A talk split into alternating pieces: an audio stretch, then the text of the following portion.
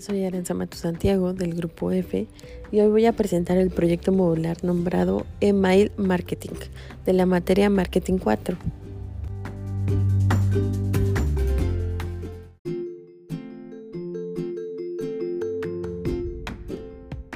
En este podcast hablaré sobre qué es un email marketing y unas recomendaciones para que no los vean como spam. Para empezar, ¿qué es el email marketing?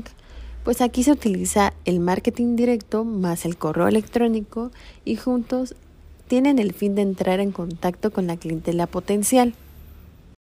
Es una herramienta muy poderosa para hacer marketing en Internet, la verdad, pero no confundan esto con el spam o con correos no solicitados, porque no lo es. Estos correos se envían a una lista de suscriptores que anteriormente se han suscrito voluntariamente, cabe recalcar, muchas veces se hacen a través de un sitio web donde rellenan un formulario, no olvidemos que voluntariamente, porque si no, esto sería spam, ¿no? Y pues este formulario sirve para mantenerlos actualizados cada día, semana, mes, año, ya saben, dependiendo qué capacidad tenga de generar contenido nuevo. Ahora se preguntarán, ¿Cuál es la base para un buen funcionamiento de una campaña de email? Pues es muy simple, la verdad. Es el permiso más el valor para que dé como resultado el email marketing.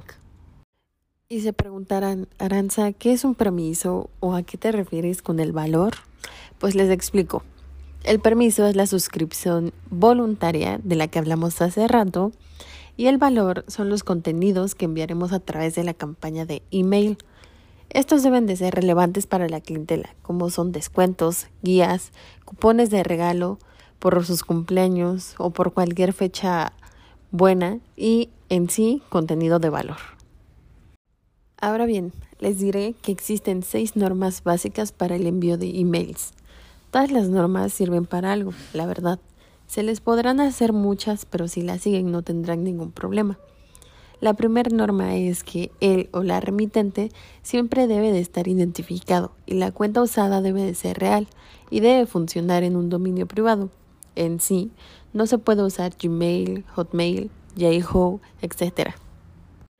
La segunda trata que en el cuerpo del mensaje debe de incluirse de manera muy visible la posibilidad de cancelar una suscripción y una nota legal que indique cómo se obtuvo el correo, página de política de protección de datos y declaración de voluntad de respetar las normas anti-spam. La tercera es que las LPS o servidores que usemos para el mailing deben de estar autorizadas en el registro SPF del dominio remitente. La cuarta es que el boletín debe de cumplir unas normas básicas del diseño HTML. Ya sé, ya sé, más normas estarán pensando, pero no son muchas y esto evitará que puedan ser identificados como spam. La quinta, debemos utilizar un sistema de envío específicamente diseñado para mandar emails masivos con todas las garantías. Y la sexta es continuación de la cuarta, así que tranquilos, no se aburran. Así que la sexta no es como una norma, pero sí lo es. Son más consejos para el formato HTML. Son estos.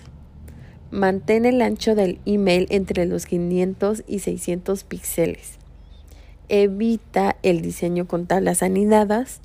Utiliza siempre colores planos como fondo. Evita el uso de estilos o de CSS. Evita superar los 100 kilobytes de pesos del email. Evita los scripts. Incluye siempre una versión en texto plano del email y utiliza el atributo alt en todas las imágenes.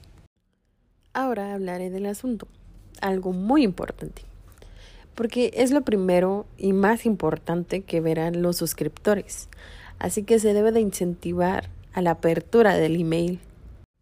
Así que eso quiere decir que debemos intentar que éste haga referencia a alguna oferta, regalo, cupón, para que sea irresistible de abrir y tenemos que evitar algunas cosas como estas. No utilices mayúsculas salvo en la primera letra y en nombres propios. Por favor, siempre pone asunto. No utilices símbolos de exclamación o monetarios. Nunca use solo una palabra para el asunto, pero tampoco utilizas asuntos largos. Eso es todo por el asunto, pero ahora pasamos al mensaje. Otra cosa muy importante del email. El mensaje debe de tener un diseño que permita identificar la oferta muy rápidamente, como en 3 o 4 segundos de un solo vistazo. Deben de ser visibles los enlaces, también los avisos de caducidad. Debe de contener todo lo que hace la empresa, pero sin aburrir.